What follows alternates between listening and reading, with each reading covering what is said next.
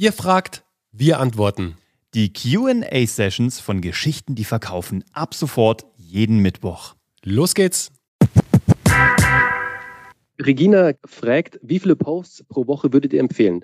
Regina, das kommt oder natürlich auch an alle, das kommt ganz auf die Plattform drauf an. Es gibt Plattformen, wo du mit drei bis vier Posts die Woche, wie zum Beispiel auf LinkedIn, oder es können auch zwei Posts die Woche, lasst euch da, das ist ganz, ganz wichtig. Natürlich ist der Algorithmus, den bespielen wir und wir wollen im besten Falle, dass der Algorithmus unser Freund ist und uns möglichst viel ausspielt. Nehmt euch aber bitte den Druck daraus. Das bedeutet, wenn es mal wirklich auf Teufel komm raus nicht geht, dass ihr jetzt was postet, dann ist es halt so dann lasst euch da bitte auf jeden Fall nicht vom Algorithmus das Leben bestimmen. Aber jetzt einfach mal, um so einen, ja, so einen Überblick zu haben. Also für LinkedIn, weil wir gerade darüber gesprochen haben, wenn du es schaffst, zwei bis viermal die Woche zu posten, ist das genial. Hierzu hat der Uwe ein LinkedIn-Experiment gemacht. Das findet ihr bei LinkedIn bei Uwe. Und da hat Uwe wirklich mal 14 Tage lang, ich glaube, viermal am Tag gepostet und die Ergebnisse daraus, die findet ihr dann in diesem Experiment. Also da sind spannende Dinge passiert. Vor allem ist ein äh, wirklich großer Umsatz daraus entstanden. Also wirklich toll. Aber drei bis viermal auf LinkedIn. Dann gibt es natürlich sehr schnelllebige Plattformen wie zum Beispiel TikTok. Und bei TikTok musst du wirklich sehr, sehr, sehr aktiv sein. Und im Idealfall schaffst du es, dass du mindestens einmal am Tag bei TikTok etwas veröffentlichst. Manche gehen sogar so weit, dass sie sagen, zwei bis viermal am Tag auf TikTok ist ideal. Also ihr seht schon, das unterscheidet sich extrem. Aber hier auch, lasst euch vom Algorithmus nicht das Leben bestimmen. Das ist ganz, ganz wichtig. Dann bei Instagram zum Beispiel würden wir, also unsere Erfahrung und dort, wo wir das Wachstum sehen, wenn ihr wachsen wollt, wie die Petra zum Beispiel auf Instagram. Bei Petra war ein wichtiger Treiber die Stories zu der derzeitigen Zeit. Jetzt gerade sind die Reels eine tolle Möglichkeit, um neuen Menschen vorgeschlagen zu werden. Wisst ihr, wenn ihr jetzt einen Post auf Instagram macht, äh, einen ganz normalen Feed-Post, dann ist die Reichweite relativ gering. Ein Story-Post, Reichweite relativ gering, weil es von Instagram derzeit nicht so arg gepusht wird.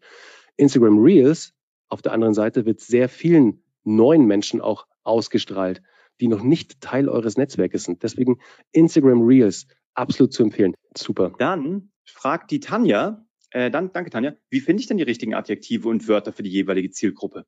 Das ist eine gute Frage. Wenn du schon eine hast und du schon die kennst, wie redest du denn mit denen oder wie reden die mit dir?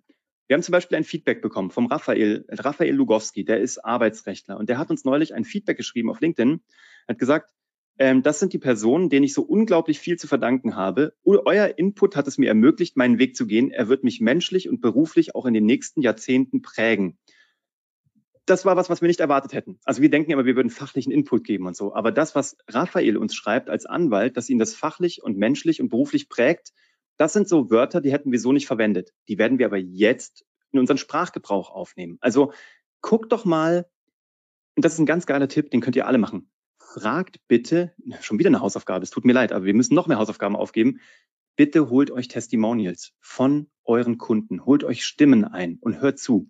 Im besten Fall macht ihr das richtig als Interview, wenn ihr die bekommen könnt. Entweder macht ihr es vor Ort ja, und nehmt es auch auf, im besten Fall, wenn ihr das dürft, oder aber ihr macht solche Loom oder Zoom oder was auch immer MS Teams Interviews und zeichnet die auf, wenn ihr dürft. Wenn nicht, hört ihr einfach nur gut zu und macht euch Notizen. Und dann fragt ihr mal, wie war es, mit mir zusammenzuarbeiten? Warum bist du gekommen? Was war dein Problem? Was haben wir zusammen gemacht? Wo stehst du heute? Und ähm, was kannst du jemandem über mich erzählen, sozusagen? Was würdest du jemandem über mich erzählen? Traut euch das mal. Das ist zwar am Anfang ein bisschen komisch und braucht ein bisschen Überwindung, weil man sich denkt, mm, ja, ob die das so gut finden. Die finden das alle gut. Warum? Weil ihr euch für die interessiert, weil ihr ihnen zeigt, dass es wichtig ist. Und dabei findet ihr Wörter, Adjektive, Formulierungen, die ihr nie benutzt hättet, die ihr aber zukünftig benutzen könnt. Also Tanja, ich hoffe, das beantwortet das. Das gilt für alle. Schnappt euch Testimonials und dann gebt euch, lasst euch natürlich im besten Fall auch die Freigabe dafür geben, dass ihr sie auf den Webseiten benutzen könnt, weil das ist ein Vertrauen, das ist anders gar nicht aufzubauen. Wenn andere Menschen über euch gut reden, dann ähm, scheppert's bei euch in der Kasse.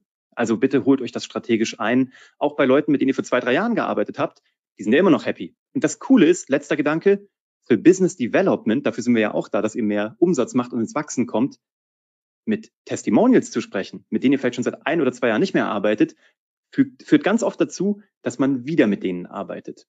Naja, weil man jetzt merkt, die haben sich weiterentwickelt, ihr habt euch weiterentwickelt, jetzt könnt ihr wieder zusammenkommen. Also tolles Business Development Tool.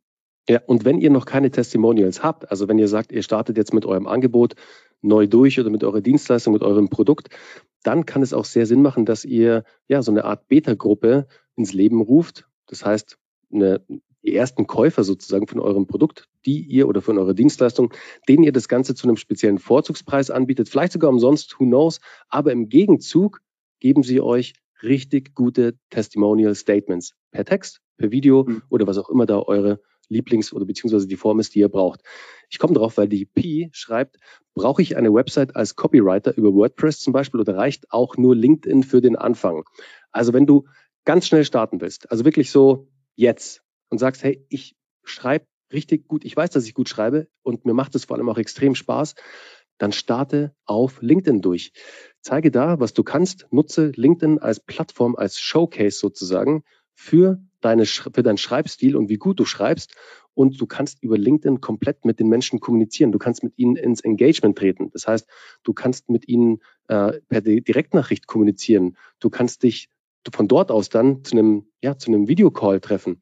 Also die Website ist nicht unbedingt nötig am Anfang, aber es ist dann im nächsten Schritt schon empfehlenswert, dass du einfach eine Destination hast, wo du als Copywriterin über ja, dein Angebot sprechen kannst und vor allem zeigen kannst, wie gut du es kannst. Auch deine Kunden zeigen kannst, das kannst du auf LinkedIn genauso machen, durch die Empfehlungen, das sind die äh, LinkedIn-Testimonials sozusagen.